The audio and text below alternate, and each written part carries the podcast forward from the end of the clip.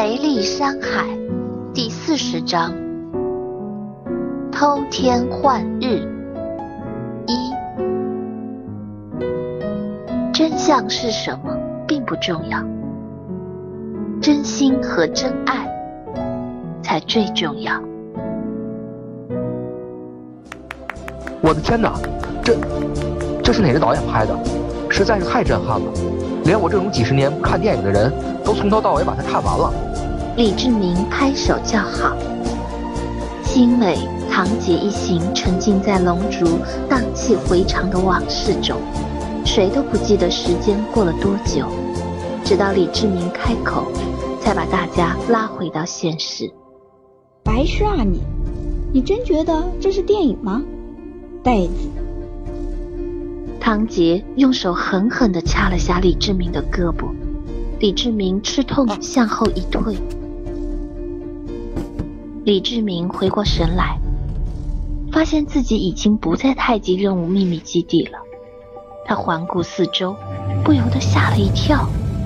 这像是艘飞船，通体漆黑光滑，泛着淡淡的光泽，四周布满不知名的能量灯。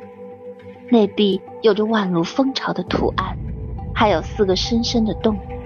伸手一摸，洞内有毛茸茸的触感。这里很空荡，空气中漂浮着彩色的粒子。李志明不知此为何物，更想不到自己早已身在外太空，在外星飞船上了。这是哪里？我们怎么会在这里？李志明胆战心惊地问道。是啊，这是哪里？不会是外星球吧？难道那个太极图把我们带回龙族了？我们穿越了？星美，你知道吗？我们到底在哪里呀？唐杰既惊讶又好奇，他遇到不明白的问题，第一个想到的就是星美。燕青倒很镇定，他发现舱内有少量文字，仔细一看。竟是四文，奇怪，这里怎么会有四文？难道这是龙族的地方？星美、星力、星奢、星星则呆若木鸡，一动不动，对唐杰等人的话没有一点反应，好像根本听不见。星美正在通过思想传送功能汇报着最新发现。圣主我想我们离真相不远了。太极图打开后，我们看到了一个古老而又高度发达的文明——龙族。我们的文字和很多科技他们都有，且先进程度远超蛇女。精美传送。哦，快快，把你们看到的内容呈现给我，让我看看。文成传送。圣主，信息量太大，横跨宇宙一千五百亿年。我们的思想传送承受不了这么多信息，并且这太极图是生物科技的，拒绝被龙族访问。我们发现这个太极图，地球上的部分人类可以启动。奇怪的是，我们也可以启动。心力传送。啊，这么说，我们有可能是龙的后代。地球上的某些人类也可能是龙族后代。我们和他们同源。完成传送。目前还不太清楚，我们看到的更像是一部种族史。至于那个太极，应该是他们留下的教学盘。太极图当中叫做角的生物和我们长得一模一样，而我们的脸又和一名叫做力的梅龙长得一模一样。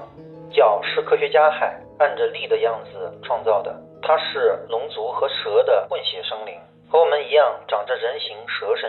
我想造物主就应该是海，可是造物主并不能解决我们的种族危机问题。我觉得圣传内应该有我们的起源之谜。星奢传送。有这样的事？这么说，我们有可能是蛟的后代了。还有，有办法打开我们圣殿的大门吗？文臣传送。应该是吧，但又不太确定，因为太极图显示蛟星在三百万年前的龙族长生之门实验前灭绝了，而我们在地球的三百万年前还生活得很好。另外，太极图并没有对蛟有太多的记录。星星传送。传送说不清楚了，圣主。我们准备将太极图带回蛇星，给您亲自过目。相信以您的智慧，应该能找出答案，解开困扰我们很久的谜题。只不过我们可能要带几个地球上的人类回去。星美传送。什么？人类？姚航，你应该很清楚我们的法律不允许其他种族到访，何况神条根本不允许我们离开蛇星。要不是因为遭遇生存危机，我又怎敢违背神条让你们出去？文臣传送。可是根据目前掌握的资料，人类并不是其他种族，他们虽然跟我们有些不同，但基因却有不少相同的部分，所以还望圣主通融。星美传送。这这是有违龙神圣母神谕的事，我不能答应。文臣传送，圣主，我们请求您的许可，因为还有个最现实的问题摆在面前。我们几个只有和人类在一起时，智商才不会退化。如果只有我们几个回去，可能几十年后回到蛇星，我们已经变成傻子了。心力传送，有一个能识别连我们自己都不认得的圣文。相信对于我们打开圣传会有帮助的。以我们目前对于圣文的认知度，根本无法打开圣传内饰。金奢传送，知道了，这些我读取得到。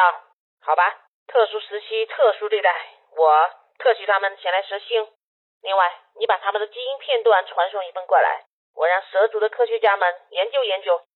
完成传送，蛇族们还在交流着，一动不动。因为他们所有的精神都放在了汇报和传送上，身体没有任何反应，连眼睛都不眨一下。这个肯定是星美。李志明走上前，略微靠近星美。我记得他身上的香味。是你记得他的衣着才对，都长一个样子，哪里认得出来？咦，他们到底是怎么了？怎么一言不发？燕青大师，您知道吗？唐吉很担心星美。一个小时过去了，星美他们还是纹丝不动。燕青闭目掐算了半天，可法力只要一触及蛇足，就会莫名其妙的弹回来，把手指弹得生疼。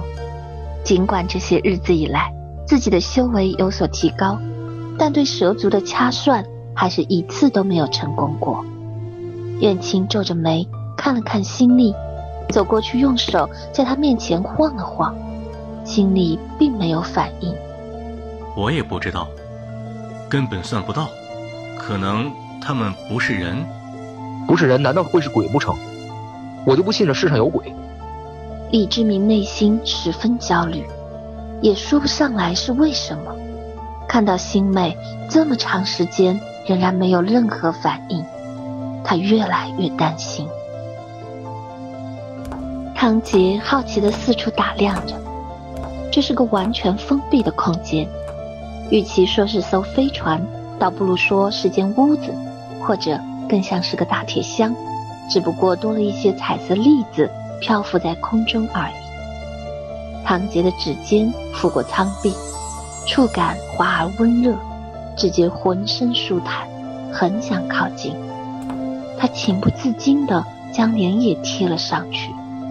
刹那间，整个飞船的彩色粒子快速转动起来，散发强光，继而化成一柄柄雪亮的刀，齐刷刷刺向唐姐。李志明惊慌失措，急忙冲上前去，可哪里来得及？这一切发生的太快了，燕青也没反应过来。只见那无数的强光飞刀从唐杰的身体穿透而过，唐杰目瞪口呆。吓得魂不附体，眼睁睁地看着光刀穿身，不过却毫无痛感，周身暖意融融，妙不可言。李志明的惊叫声打断了蛇族的传送，青美伸手轻轻一挥，空气中立刻展现了刚才唐杰受到攻击的场景。唐杰又一次看到了自己被光刀穿身而过的画面。我遇到神了吗？燕青心道：“眼前的一切简直太不可思议了，除了神，还有别的解释吗？”只见新梅走了过去，用手轻抚堂姐的腹部，关切地问道：“你没事吧？”“没，没，没事。”唐姐惊魂未定：“怎么回事？怎么回事？我们在哪儿？我们到底在哪儿？你们是谁？”你们到底是什么？鬼？神！天哪，我们死了！李志明思绪混乱。是啊，这神乎其神的一切，除了用神鬼来解释，他实在想不明白是怎么一回事。新美眨了眨眼睛，微笑着说道：“不用害怕，我们不会伤害你们的。各位现在在我们的飞船上，而我们并不是地球上的人类。外星人？”唐杰惊叫着：“你们是外星人？”说完，立刻离星美远远的躲到了李志明身后。你们，你们想绑架我们，还是还是来毁灭地球的？李志明挡在唐杰前面。燕青没有说话，只是静静的看着心里。虽然也很吃惊，但直觉告诉他，心里他们并没有恶意。心里走了过来，轻声说道。师傅，不好意思，我没有和您说实话。呃，其实也没什么。燕青有些无奈，又有些惋惜，叹气道：“不过我违反门派规定了，我不应该把玄法传授给外族人。万一我死后师傅问及起来，真是不知道应该如何回答。其实，其实。”我不知道应该怎么说。太极图师傅看过了，我们应该不是外族，我们好像是角。其实我们应该都是龙族的后代，龙的传人。心里有些语无伦次，不知道该如何解释。可是，可是你们……燕青摇摇头，我也不知道如何说了。其实我们不长这个样子，我们可能是太极图中所说的角的后代。所以本质上说，我们应该系出同源。新奢插话道：“你们是蛟啊！”李志明大声说道：“那你们会不会吃人？神话故事里蛟是会吃人的。”李志明边说边护着唐杰往后退。我说：“你这个人真是奇怪，要吃你够你死几百回了。我们已经救了你们好几回了，真是忘恩负义的家伙。姐，你怎么会喜欢这个呆子？我真想把他扔下去。”星星指着李志明的鼻子，没好气的骂道：“星星，你退下！”星美命令道。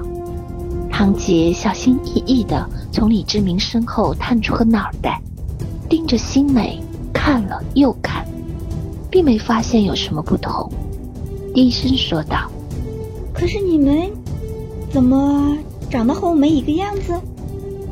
我们并不是现在这般模样，你看到的是使用伪装技术之后的样。